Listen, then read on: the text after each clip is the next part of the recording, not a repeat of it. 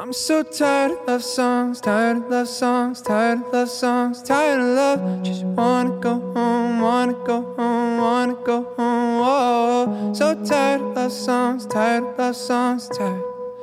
Tired of love, just wanna go home, wanna go home, wanna go home. Oh, party. Trying my best to meet somebody. Everybody around me's falling in love to our song. I, I, oh, I, yeah, hate it. Taking the shot cause I can't take it. But I don't think that they make anything that strong. So I hold on. I, I, oh, I, yeah. I'm so tired of love songs, tired of love songs, tired of love songs, tired of love. Just wanna go home, wanna go home, wanna go home. Oh, tired of love songs, tired of love songs, tired of love songs, tired of love. Wanna go home, wanna go home, wanna go home. Oh, strangers killing my lonely nights with. 大家好，欢迎收听《回声海滩》，我是大明。大家好，我是 Chris。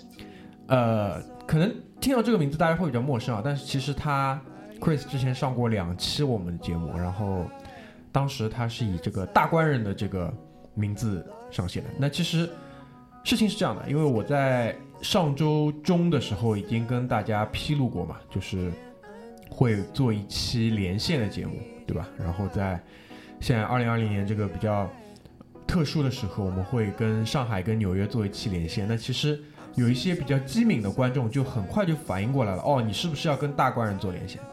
所以就我想表达一个点就是什么呢？其实你的这个大官人这个名号，大家都是记得的，对吧？就是您也是个角儿，哦，这点我还是蛮意外的，因为我一直觉得在《回声海滩》的节目里面，我的存在感是比较弱的。对你可能只有两百多期嘛，你做过大概两到三期差不多，大概就是这种百分之一左右的一个出镜率，但是可能因为内容本身的关系，就是被记住了。其实，其实做播客的这个过程当中发生了很多就是意想不到的东西，很多人会，因为可能对于我们来讲，就是听众有很多很多，但是对于听众来讲，就是我们的节目可能是唯一少数几个可能或者少数几期吧，给他们留下比较深刻印象的这么一个一个一个存在，一个内容的存在。所以其实我觉得，啊、如果一句话来总结的话，就是我们可能肩负了更多，比我们想象更多的东西，对吧？大概就是这个样子。那感觉还是有一点使命感。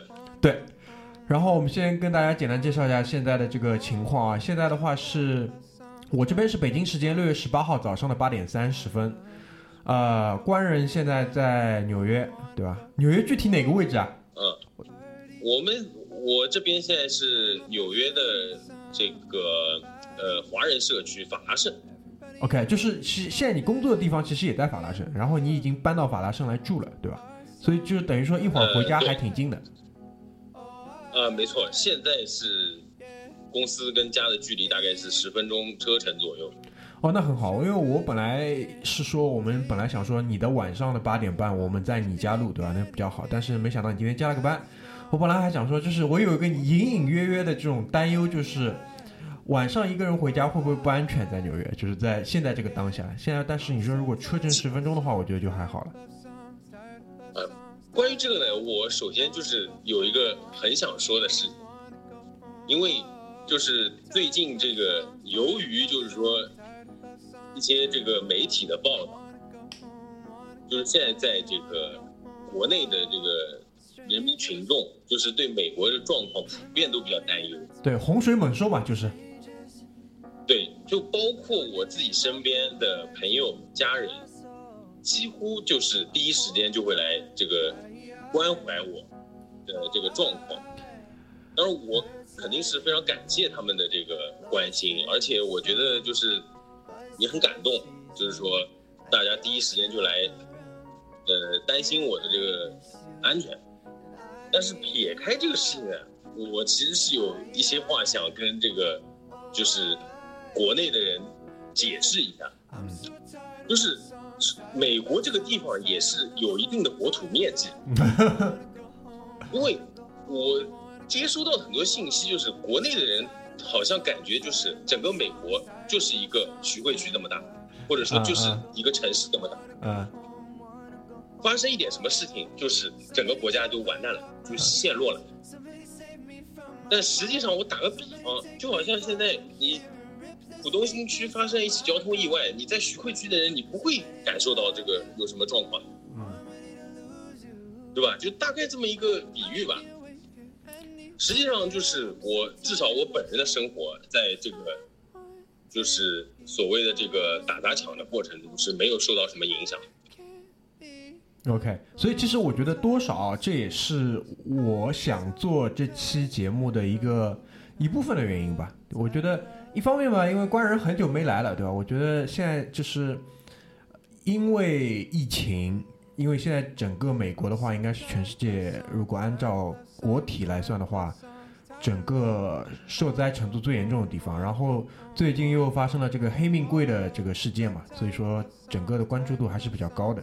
今年又是大选年，对吧？所以说整体上就会有比较多的事情。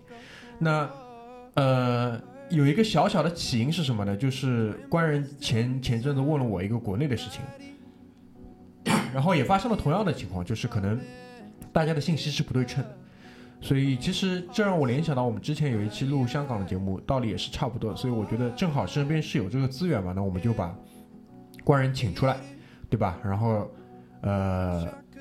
切身处地的聊一聊，可能在美国的一个角落，就具体到是纽约的一个角落，他的一个观感，他的一个感受，他的一个所见所闻是什么样子的。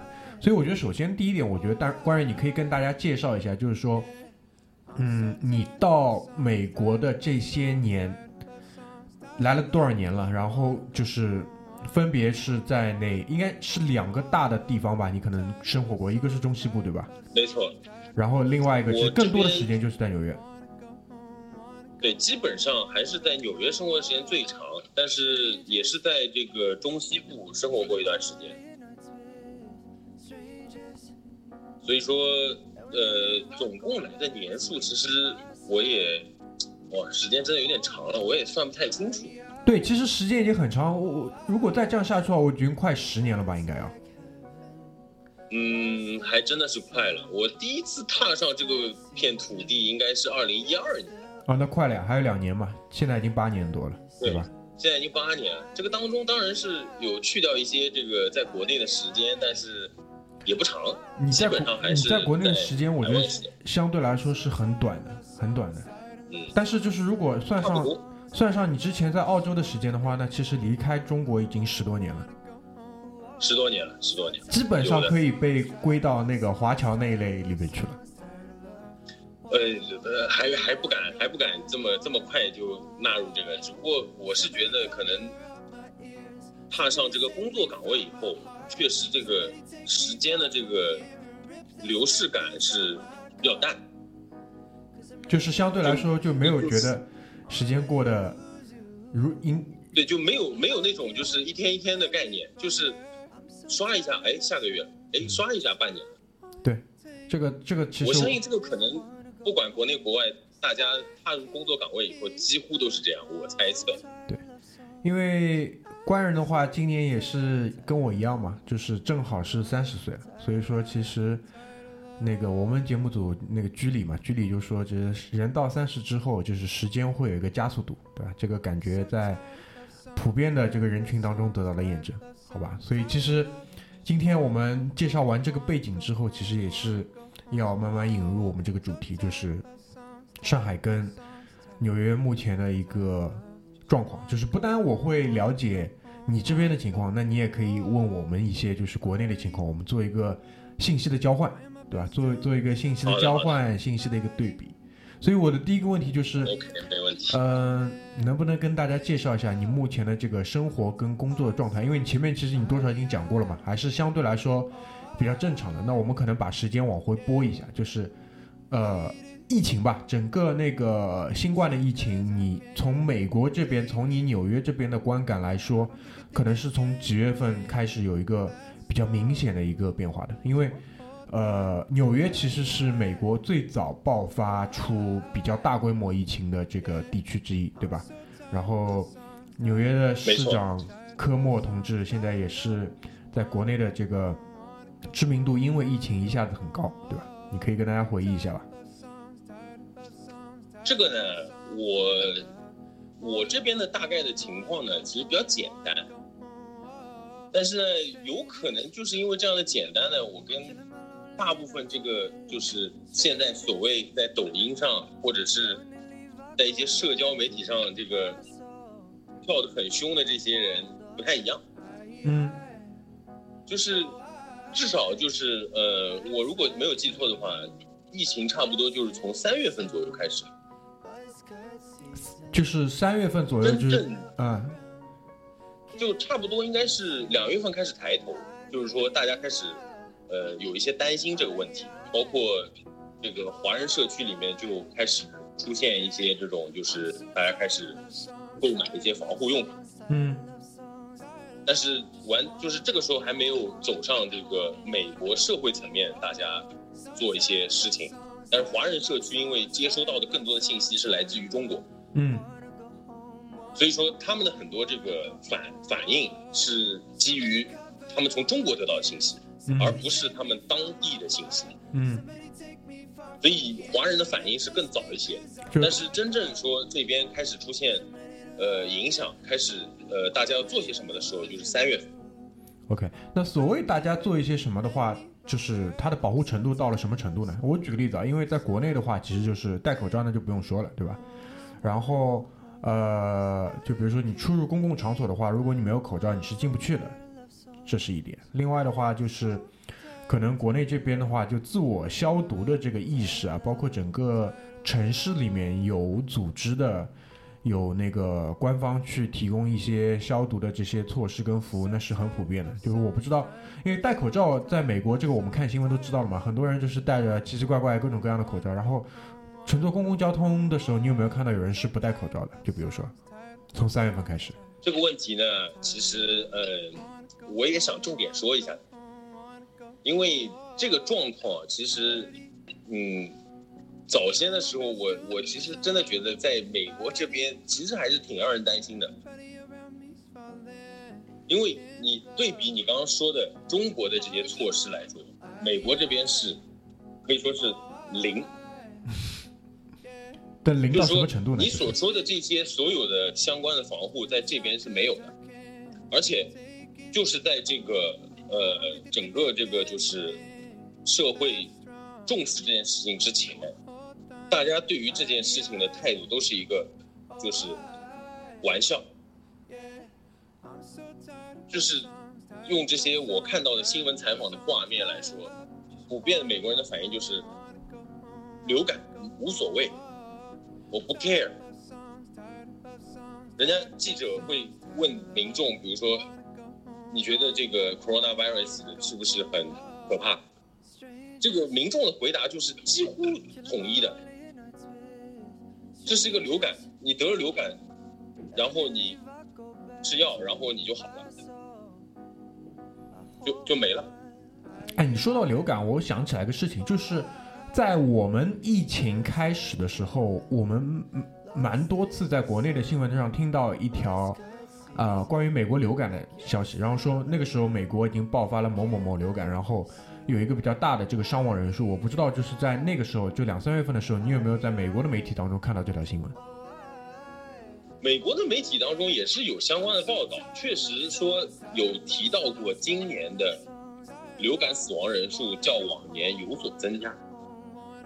所以，就是后来美国的媒体有没有把这个新闻跟新冠的这个疫情去做某种联系呢？就是，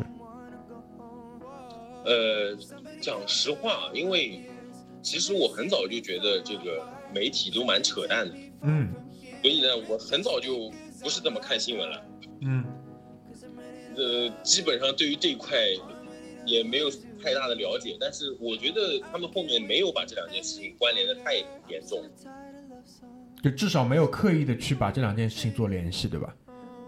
呃，应该是有媒体这么做，但是我觉得主流的媒体还是没有去往这上面靠。好呀。另外一点的话，我印象蛮深的，就是在谈到就是美国当时的这个流感的这个新闻的时候，我不知道是国内的媒体还是美国的媒体，他们就把这个跟电子烟的这个危害去联系到一起了。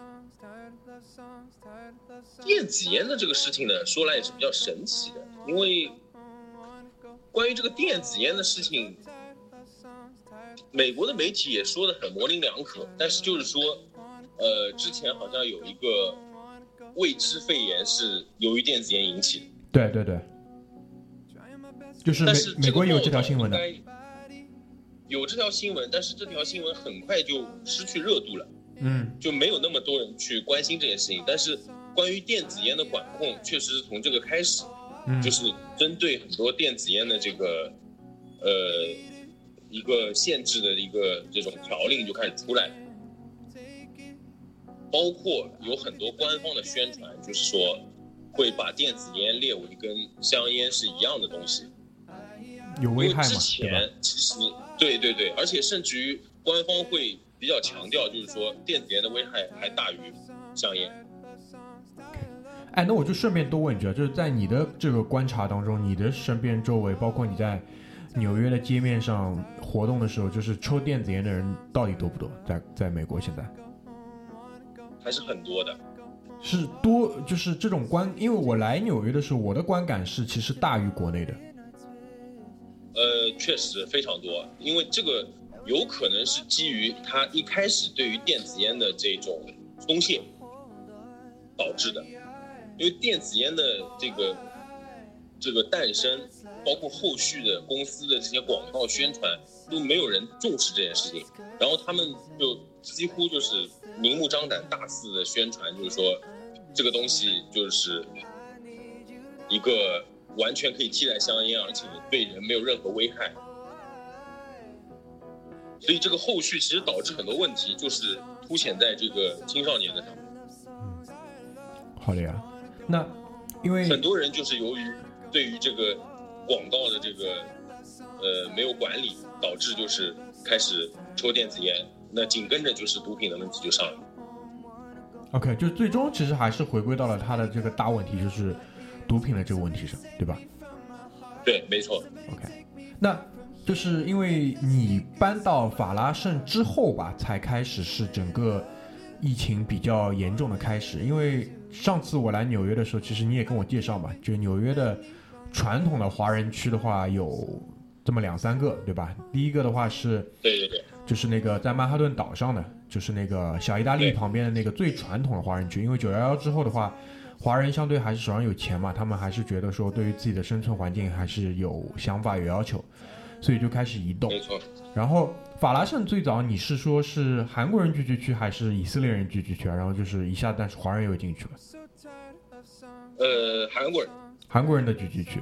然后对对，或者说说的准确一点，可能是朝鲜族这一个方向。哦它不一定是韩国人，但是它是一个韩说韩语的这么一个区域。OK。另外的话就是上次你带我去的这个八大道，对吧？就布鲁克林。啊，对，所以就是，呃，我的问题就是说，在你认知的这个纽约的华人的这个圈子里面，有没有就是感染的比较多的，或者是你听到的这些东西？这个呢，其实就是回到前面我们刚刚说过的这个状况，就是由于这个华人首先就接受到了国内华人的信息，所以他们的这个防护措施，包括自己的一些这种主观上面的行为，都是提前去做了这个预防。就嗯说的简单一点，就是很多人大部分就是很早就开始就不出门了。就很早就开始自我隔离。对，没错。从数据上来看，包括这个美国的这个，呃，说起来就是有点像中国卫生部这么一个角色公布的这个数据。对对对，CDC 公布的这个数据来说，华呃华裔吧嗯感染的比例好像是，我最后一次看的时候好像是百分之零点六。OK，就相对其他族裔的话，相对是比较低的。可以说是非常低。OK，这个跟国内的这个报道是差不多几乎，没有。几乎没有。对，因为这边华人就是很早就开始提前的去做预防，包括购置口罩，这是最基本的。那甚至于就是很多人会买很多消毒的用品啊，包括那些就是可能有预防效果的这些中成药啊，就很早就开始了。因为我本身是做物流的嘛，嗯，嗯，我第一时间就接触到这些信息，因为很多国内的货要发过来。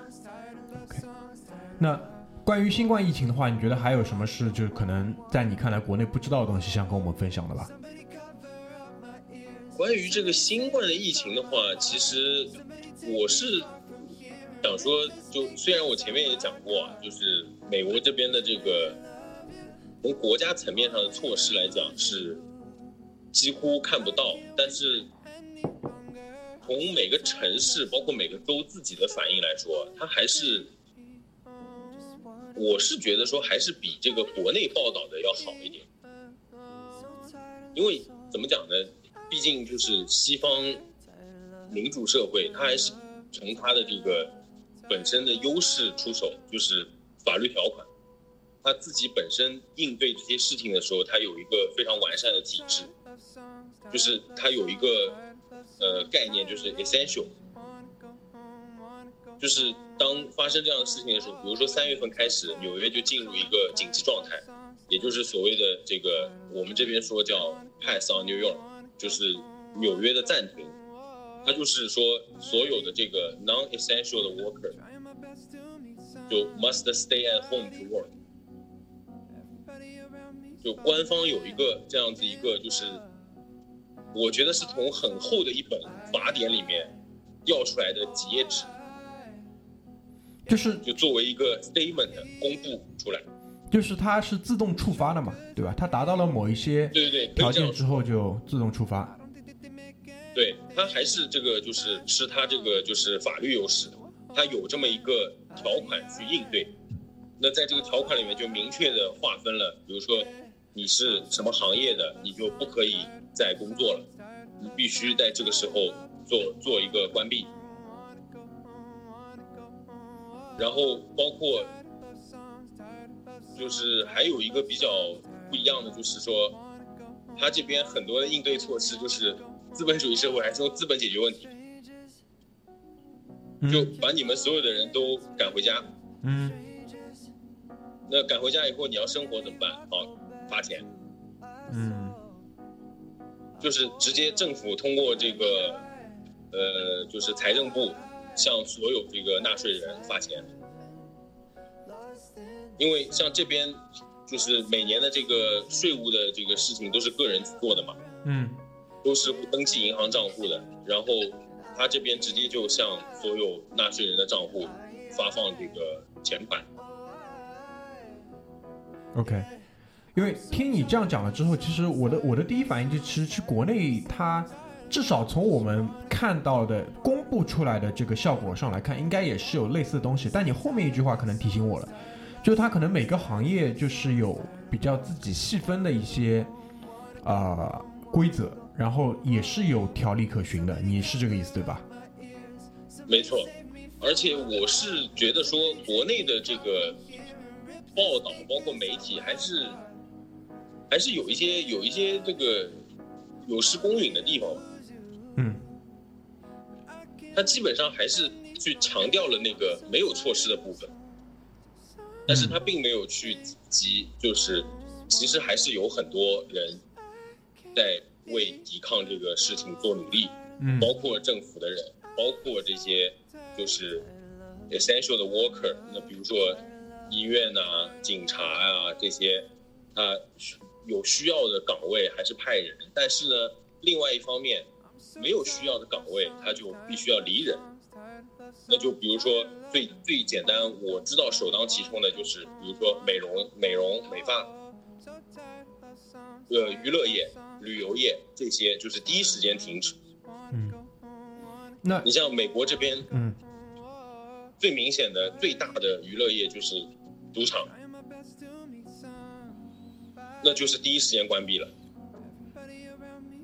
那我想，国内的媒体可能就对这方面是不太会有很着重的报道，但实际上这个对于控制疫情来说还是有所帮助的。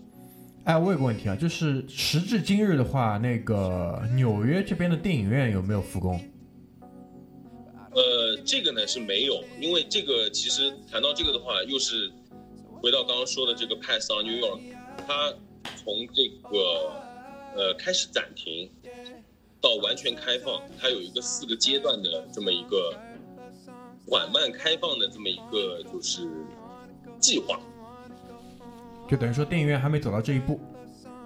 还没走到这一步，对，所以说其实通过这个还是可以看到，就是说它这个呃社会体制对于这些事情还是有一个完善的一个呃解决方案。说白了，嗯，那就就是其实嗯，你说，呃，就是说，我只想说，其实还是就是说，呃，能解决一些问题的，并不是说，呃，他这个就是，嗯，如果你去着重的报道这个确诊的数字啊或者什么，往往就忽略其实背后其他的努力。因为我觉得其实，呃，我的我我我的点就是说，国内的话，一般来讲，它的这个新闻可能有三个部分组成吧。第一个部分就是说，病例的这种上升的不可控，就是它后期这种医疗资源的可能没有这么雄厚，这是我觉得比较大的一个我看下的观感。第二呢，就是川普如何的扯，这是第二点。第三点呢，就是是，呃，可能他会比较着重的去说，就是美国的这个弱势群体，他没有受到一个很好的保护，比如说老人、养老院，养老院成为大规模的这种爆发的这种重点，包括其实欧洲也会有类似这个报道。所以我的问题其实就是说，从你在美国看到的新闻里面，他们是怎么描述国内的情况的？嗯，对于这个问题的话，实际上，因为说实话，我我我虽然在美国生活，但是我其实很少看美国的主流媒体。嗯因为怎么讲呢，就是包括很多本土的美国人，他们其实也不是很关心这个新闻。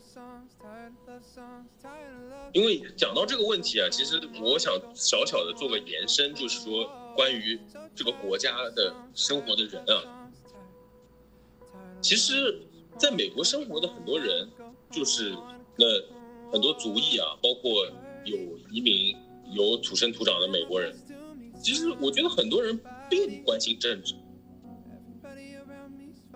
而且甚至于他并不关心别的国家在干嘛。就时至今日还是这样子。时至今日还是这样，对，就是我过好自己的生活，包括尤其我这个感触最深的就是我在中部生活过以后，再回到纽约来，我就发现，真的很多很多这个美国本地的居民，其实他甚至于都不是很关心我这个国家另外一头在发生点什么，我只关心我当下这个州是怎么样。嗯，因为这个的话，其实这个嗯其实，这个其实，因为这个包括牵扯到，就是我对于他这个联邦制度自己的一个理解，就实际上他就是怎么讲，比如说，OK，我我我是美国公民，但是在美国公民之前，我更是一个纽约人，OK，可以这样去理解，就是说我首先是作为一个我这个州的居民出现，其次我再作为美国人出现，他把自己这个州放在更前面，那其次才是大家是一个联邦的状态。明白。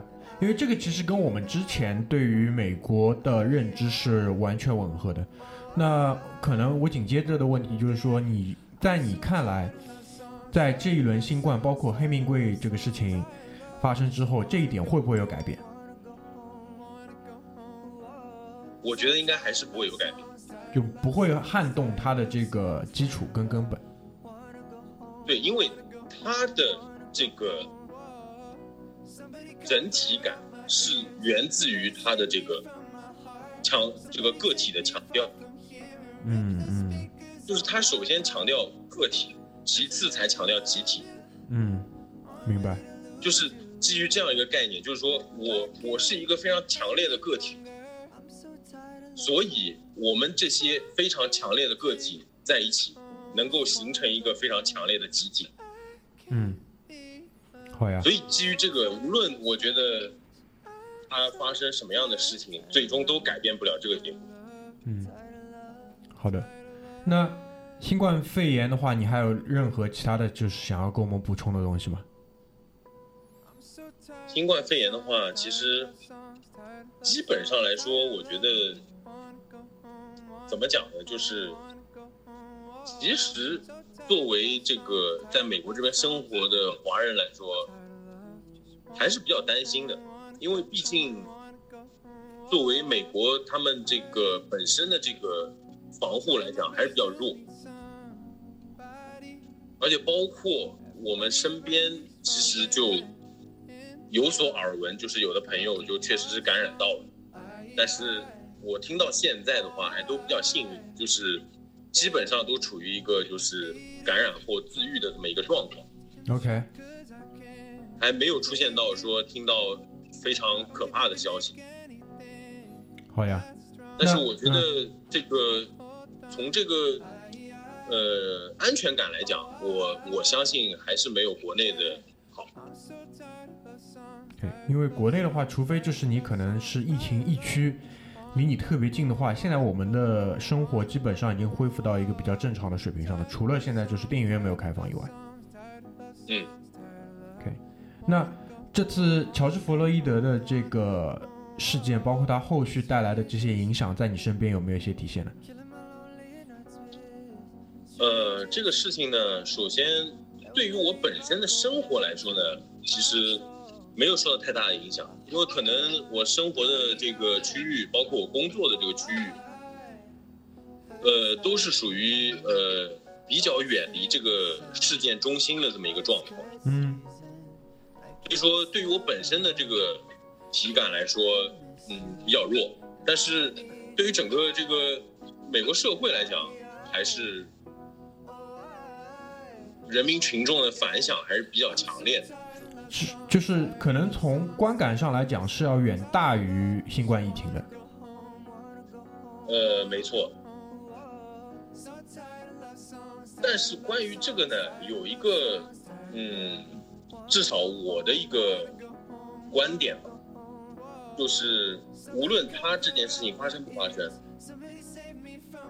这个暴乱是一定会有的。只不过他给了暴乱一个理由。对，只是只是他在这个当口发生了这样一个暴力执法的事件，导致就是为这些就是作乱的人找到了一个出口。或者我换一个角度讲，就是这个暴乱肯定会发生，不是这件暴力执法，他也会找到别的理由，嗯一，样的。明白。这个的话，很简单的一个道理，人在家待着闲的时间长太太长了以后，总是会要找点事情做的。你就像我们普通人，你就算有有一个怎么样的状况，每天给你发钱，你还是会想要去工作一下，想要找点事情做，对吧？搞点副业。这个盲流也一样的呀，就做坏事的人也一样的呀。他窝在家里面也不爽的呀，我总要找点事情做的呀，对吧？而且另外一点的话，其实就是类似的这种暴乱的情况、打砸抢的情况，其实，在过往的这个美国社会当中，其实是不止发生过一次，其实是还是有蛮多次的。对，经常有。说说白了，其实就是呃，这些为祸作乱的人，他发现有一个事情可以作为引子，哎，他就可以出来搞一搞。然后，尤其是因为怎么讲呢，又是发生了一个针对黑人的暴力执法，这就让他们就是更有一个理由，因为这是美国社会长期存在的一个问题。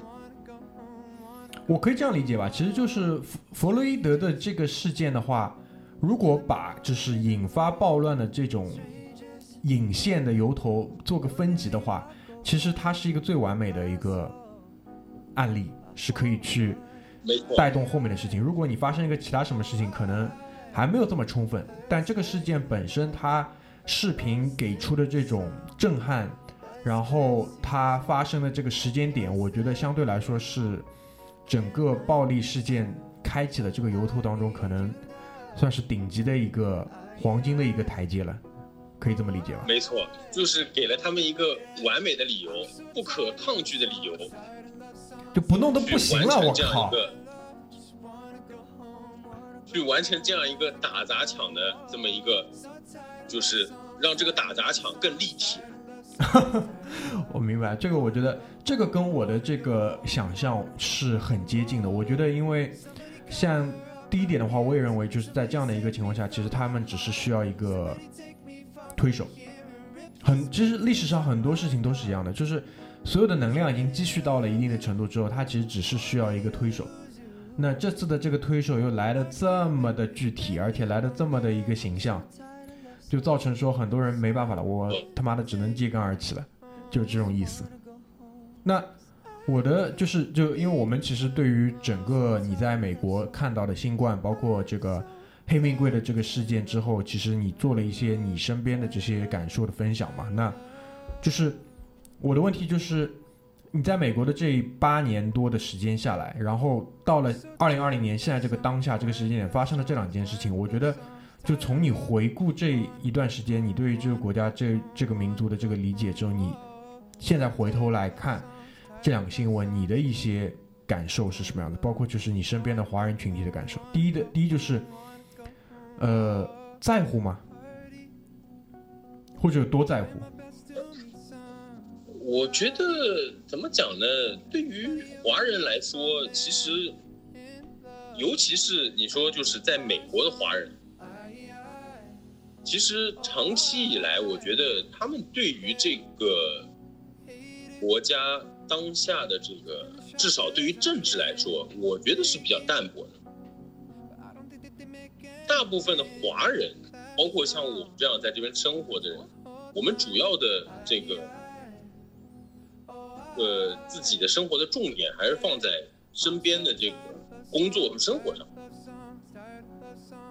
其实我觉得不是会对这些事情有太大的一个感受，而且这个也是包括通过这个，我觉得引申出来一个问题，就是说，当这个华人在面对一些这个状况的时候，往往都是一些这种比较淡薄的想法。所以其实可能间接的导致的就是说，呃，当黑人群体受到一些这个苛责，或者说受到一些，呃，在这个社会当中有一些困难的时候，他们的反应比较强烈。但是，往往华人发生这样的事情的时候，就会显得比较弱。就你。几乎只能听到黑命贵的这样一个状况，你不会听到说华人命贵这种事。因为这一点的话，其实跟长期以来的话，我们国内看到的一些啊报道啊，包括国内的一些论点，我觉得还是很契合的吧，应该这么讲。因为呃，无论是高晓松也好，还是其他人也好，他们一直在讲的一个观点就是说，我们这个参政议政的这个。热情啊不是很高，更多的其实还是说，就是以自己我们生活的这个好坏去判断他自己每天工作、每天生活的一个重心在哪里。所以它导致一个问题是什么呢？就是说，嗯，当华人要去争取一些在当地的一些权益的时候，他们得到的这些资源也相对更少，因为你平时就不参政议政嘛，你涉涉及的这种东西就。相对比较少。那当事情发生的时候，同样的道理就是你可能获得的关注也是不够的。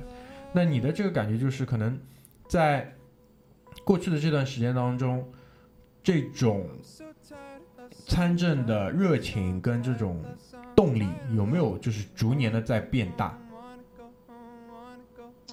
说句实话吧，我觉得我还是深受了这个中华文化的影响。嗯就是对于这样的事情，可能就是因为这样一个基因的关系，就是始终有一个我老百姓就过老百姓的日子就好了，嗯你台上的你随便怎么闹好了，无所谓，我不是很 care。嗯而且当然，可能因为我也并没有一个非常明确的说，我打算就是在这个国家生活一辈子这样一个想法，所以我也没有非常强烈的去融入这样一个，呃，这样一个作为可能作为公民的这样一种状况，我也从来没有去设想过。所以作为我来讲，可能是并没有。但是从我了解到的话，就是在美国本身。就是作为华人第二代出生的人来说，他们可能会有一些不一样的变化，因为他们本身已经作为一个美国人出生在美国，然后从小接受的教育也是跟其他美国人都一样的，不像我们这种就是呃作为留学生来到这个地方，他们的这个在将来的这么一个作用可能会有不一样的变化。所以其实，因为我们比较大规模的第一代移民就是涌入之后啊，就除了最早最早修铁路的那些人之后，后面再移入的第一代移民，他的整个受教育的程度，包括他现在整个生活状况，其实已经到达了这样一定的水平了。然后他的第二代又是完全出生在这边，所以说他们整体上会觉得自己的命运跟整个国家的命运，它之间的联系其实要更强。但可能。在整个，因为在整个华人群体当中，很你你的这个观点其实代表了很大的一部分人，就是我是过来赚钱的，我是过来可能，你生生命当中的一部分在这边，我可能有一个很明确的一个目标跟未来，就是我有一天我是会回到中国的，所以这个其实我觉得就是根本原因。是的，当然包括我这边所感受到的，就是其实作为。在美国真正说在美国出生的华人，其实他们面临一个很尴尬的境地，就是他是作为一个美国人来到这个世界上，但是他往往被作为一个华人对待。嗯，明白。其实这是一个非常 interesting 的事情，就是有的时候很尴尬，就是他们会遭受很多。对于中国人的歧视，然后作为他们本身来说，其实就是觉得非常难以接受，因为我根本就不知道你说的这个是什么意思。嗯，就我跟你其实一样，我就是一个 native 的 American，我我根本就不知道你在说什么。嗯，然后他们往往就会遭受到，比如说一部分白人的这种就是辱华的这样一个情况。然后我我其实真的觉得也蛮想不通的，就是对于他们来说，我很能想象他们的这种就是心理活动，就是什么意思不懂，因为对于中国来说，他们根本就没有概念，他们就是一个非常正常的一个美国人，从小讲英语，可能跟家里的父母会说一些中国的家乡话。他甚至于连普通话也不会说，嗯，中文也不会写，他不懂，什么都不知道，嗯，纯纯正正的一个美国人，然后常常遭受到一些这个辱华的歧视。对，就因为他长成那个样子，就就只是因为他长成这个样子，所以说这个种族主义这个事情在美国其实就是长期以来得不到解决的这么一个状况。我最近看了一个，呃，观点，拿来跟你讲一下，就是他说这个种族主义这个事情，其实是美国整个立国的时候，就是整个当时的统治阶级，就是顶层的这些资本，他们故意去放在里面的一个东西，它的目的跟作用就是去转移可能。就是非资产阶级对于资产阶级的这些关注，就是我把这个阶级的对立从资产阶级跟可能小资产阶级跟没有这么多资产的这些普通大众的这些阶级，去制造这样的对立，从而就是通过种族主义，通过不一样的民族的这些阶级的这些对立，去把对资产顶层资产阶级的这个对立去造造成一个淡化。他说他从哎一开始就是把这个东西试图放在里面，然后他当中解释了几个点嘛，就是就是他包括全世界道理也是一样，他是他大概意思就是你以为。马丁·路德·金，你以为曼德拉，你以为甘地这些人为什么可以有这么大的一个社会影响力，跟他们的这些呃被传送到今日的这样一个地位，其实是整个顶层它的一个设计。他希望通过呃把这些人的地位推上去，然后在国内继续延续这种种族之间阶级的这种矛盾跟对立，然后去淡化大家对于这种顶层资本的这些关注。就阶级矛盾这个做个转型，是有点东西哦，因为他通过这个去转移了这个社会矛盾，对，反正大体上就是这个意思。而且相当于稳固了他的这样一个统治阶级，统治阶级的这么一个，达到了一个中央集权的目的。然后他，所以这个这个问题被抛出来，他是作为就是解释为什么，呃，种族主义在西方的很多地方，它永远不可能被解决。就像比如说枪的问题，在美国永远不可能被解决，他就是拿这个东西做做一个解释嘛，因为它本来就是被设计成这个样子的，它现在每一天都在很好的运行它的这个功能。对对对对对，其实就可以理解为一个是呃一开始就设计好的机器，对，这个机器一直在转动。你你不需要去去担心这个机器运行，你只需要就是维护好这个机器就可以。对，比如说这次的佛罗里达事件，就是机器开了嘛，对吧？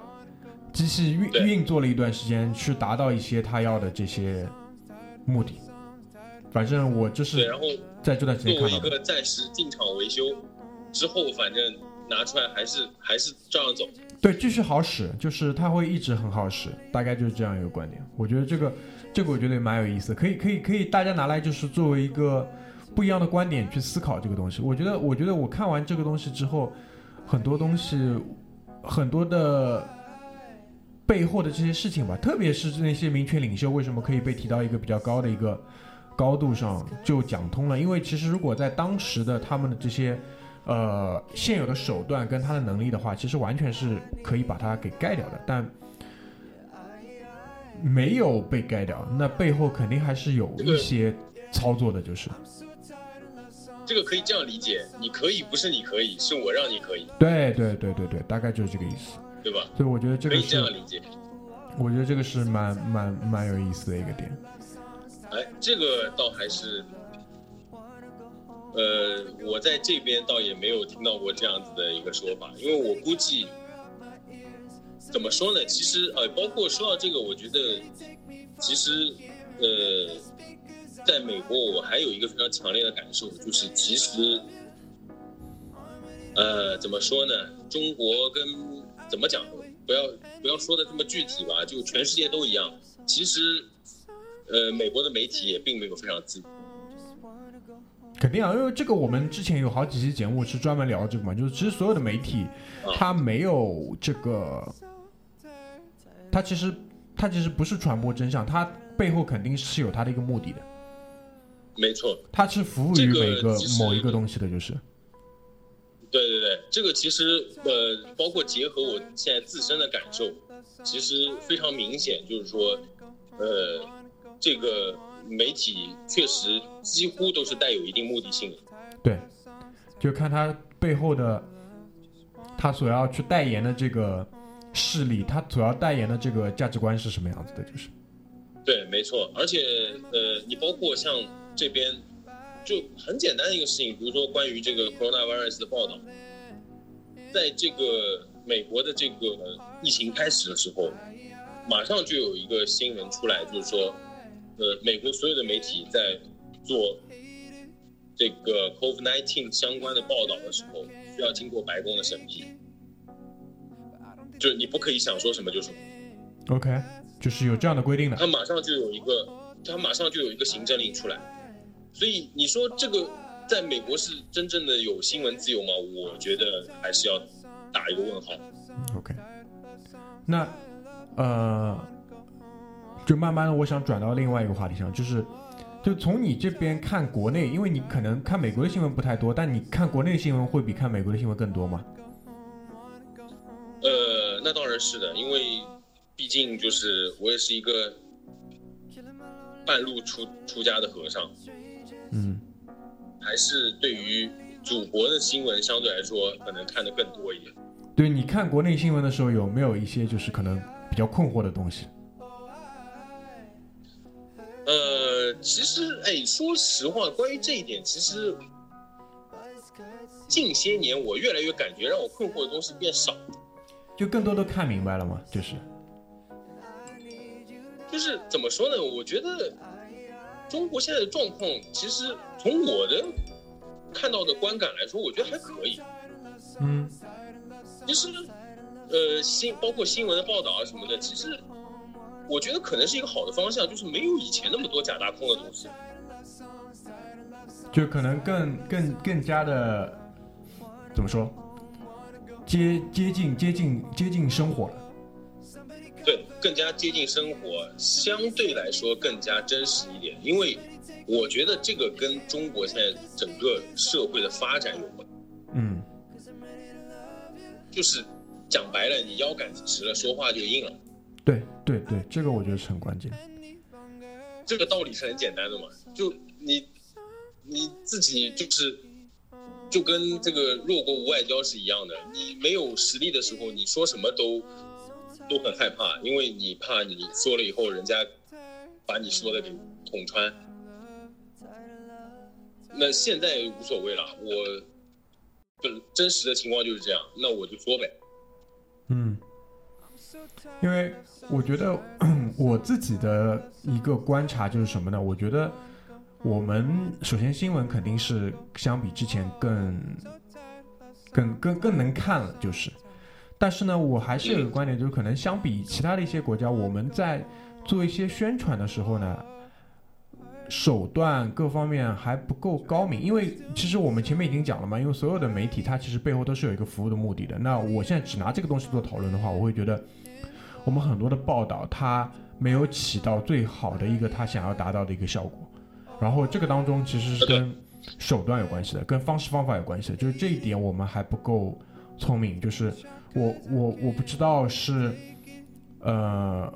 有一些方法我们不能用，就比如说那些方法可能在我们的体体系里面会被看作是和价值观有悖的，因为这一点可能不能说的太细，说太细可能播不了。但大家可以朝这个方法去想一想，因为同样的一个事情，它其实会有它背后的更，如果你要达到一个更强大的目的的话，它可能会有一个更激进的一个方法，或者是更聪明一个办法。如这一点的话，我觉得如果放在美国的体系里面的话，其实就有一个 lobby 的一个概念，游说嘛，对吧？他可能会，因为这个东西，我觉得就是最根本的问题，就是文化的问题。嗯，这个东西之所以会觉得这个我们中国的这个很多时候的应对，包括在这个国际上，好像。总感觉屡屡吃瘪，其实我觉得就是因为文化的关系。你把同样的事情放到美国身上，他就一直在占别人便宜。对，他会歇斯底里的弄，但我们可能真的就跟我们平时讲的一样，就是我们可能还是比较温和的。这个东西就是什么呢？这个东西就是我觉得还是中华文化的一个导致的。你我我觉得不能说它不好。但是就是这样一种就是状态，呃，中庸也好，或者说用一个这个现在说的比较多的“树高莫用”，嗯嗯嗯，就是可能中华文化长期以来存在这样一个导向，就是说，嗯呃，你做什么事情都不要太乖张，嗯，你就算是呃很强很有实力。你也要就是作为一个谦卑的姿态，做人留一线，做人留一线，日后好相见。这个就是从小我们都是像刻在脑子里一样的。是的。但是你同样的事情放到西方国家就不是。对对对，是的。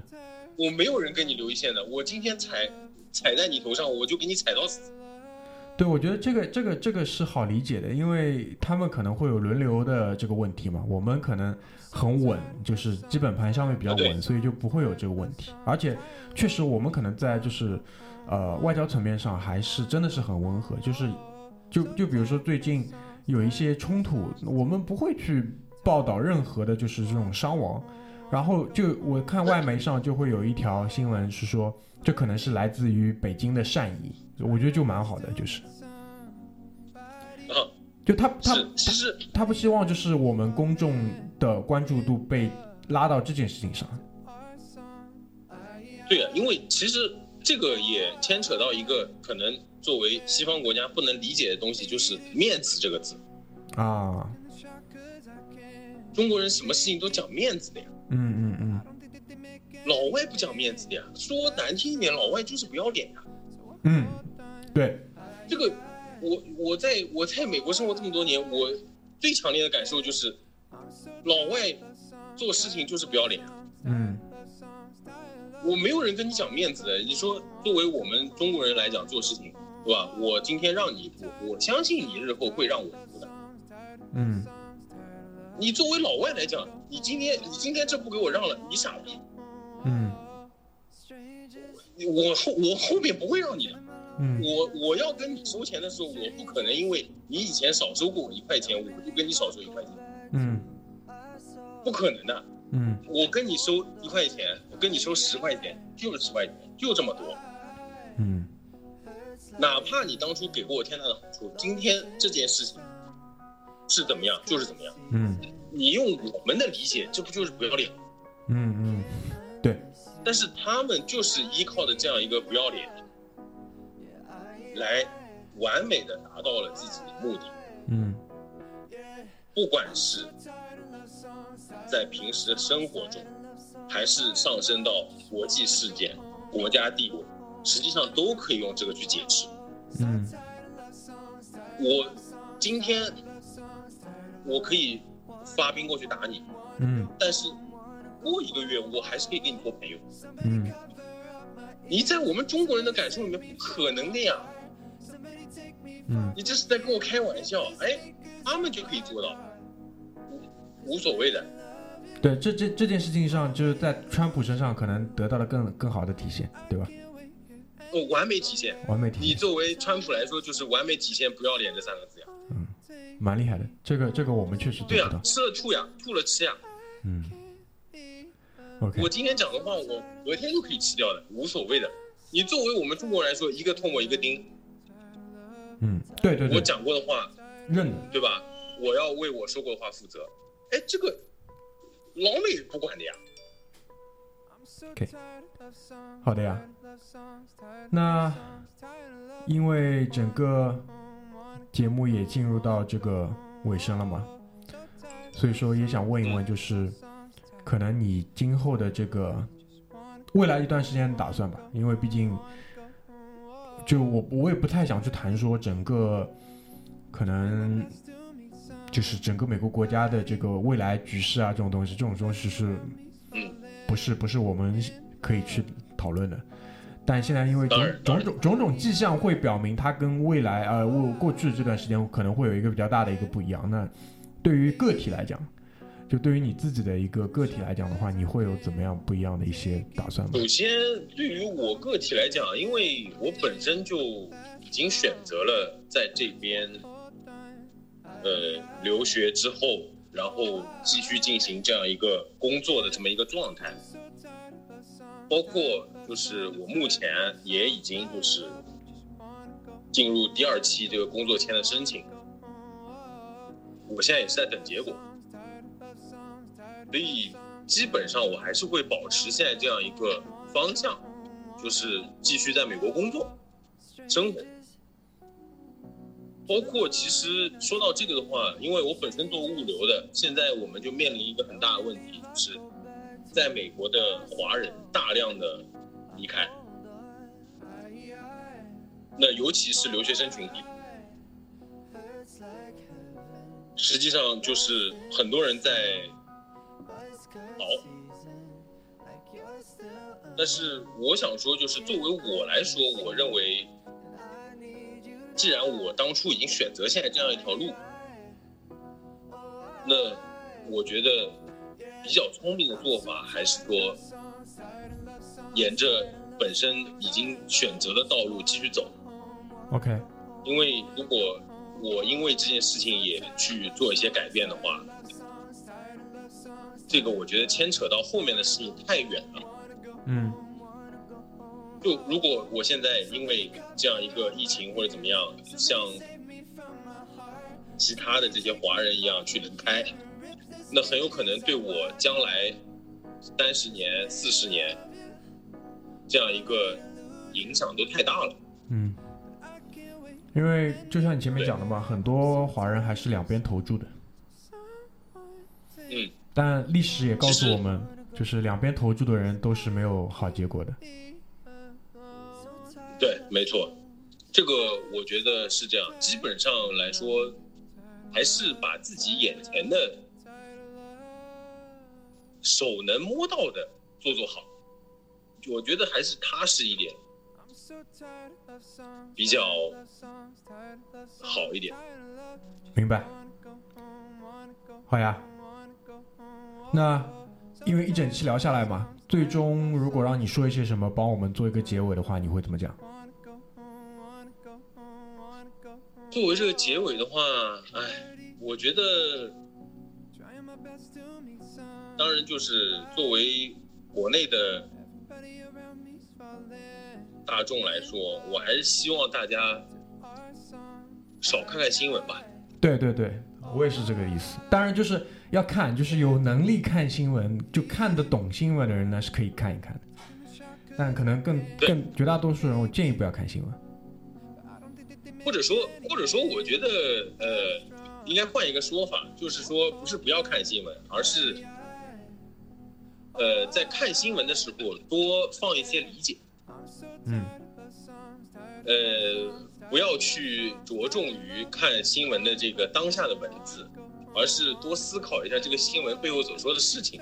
嗯而且就其实就包括像这个这边的这个暴乱啊什么的，其实，呃，就好像呃，我就讲一下关于黑人的这个问题。其实很多时候大家只看到了这个警察暴力执法的这样一个状况，但是可能很少有人换一个角度去切入这个事情。就是比如说我，我为什么就没有被警察抓走呢？因为在那个时间我在家里睡觉，我并没有出现在这样一个不合适的场合。有的时候其实也要多思考一下这些问题，而不是单单着重于说哦当下的那张新闻图片，就是有那么呃对你视觉有那么强冲击的这样一个一个图片。嗯，好呀，那我们这一期的这个连线就先进行到这边，好吧？因因为纽约现在应该也要晚上差不多十点钟了。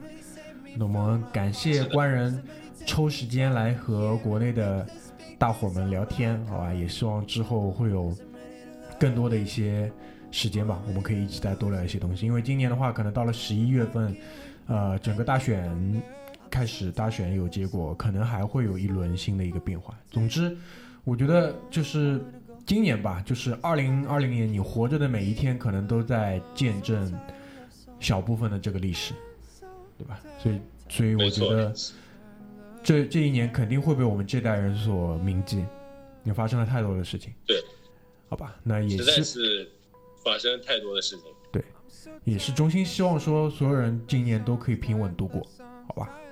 然后也，希望大家希望大家都能平安吧。对，也希望大家可以在这个我们的微信公众号上搜索“回声海滩”，跟我们保持联系吧，啊，互通有无。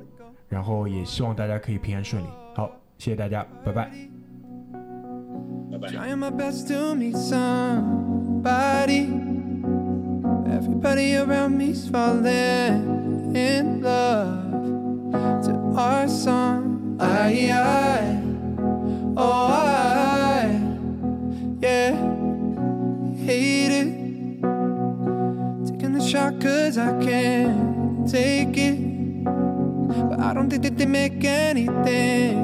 that strong. So I hold on. I, I, oh, I, yeah.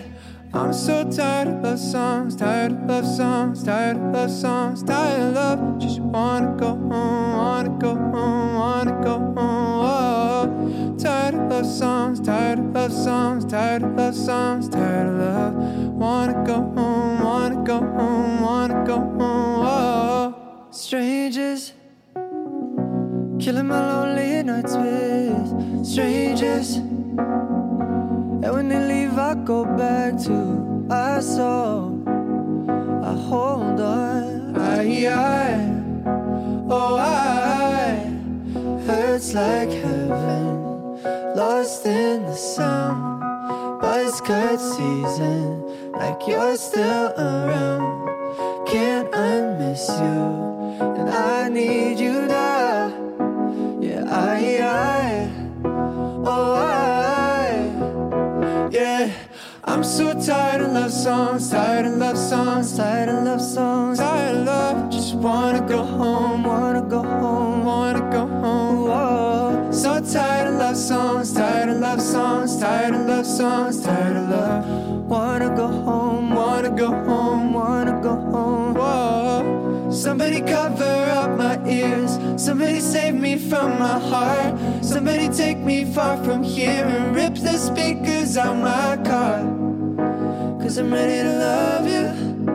Oh, I'm ready to lose you. But I can't wait here any longer. I'm so tired of love songs. Someone take me home. Just wanna go home. Cause I can't be alone. So tired of love songs. And I'm so tired. Tired of love. Tired of love. Tired of love. Tired of love.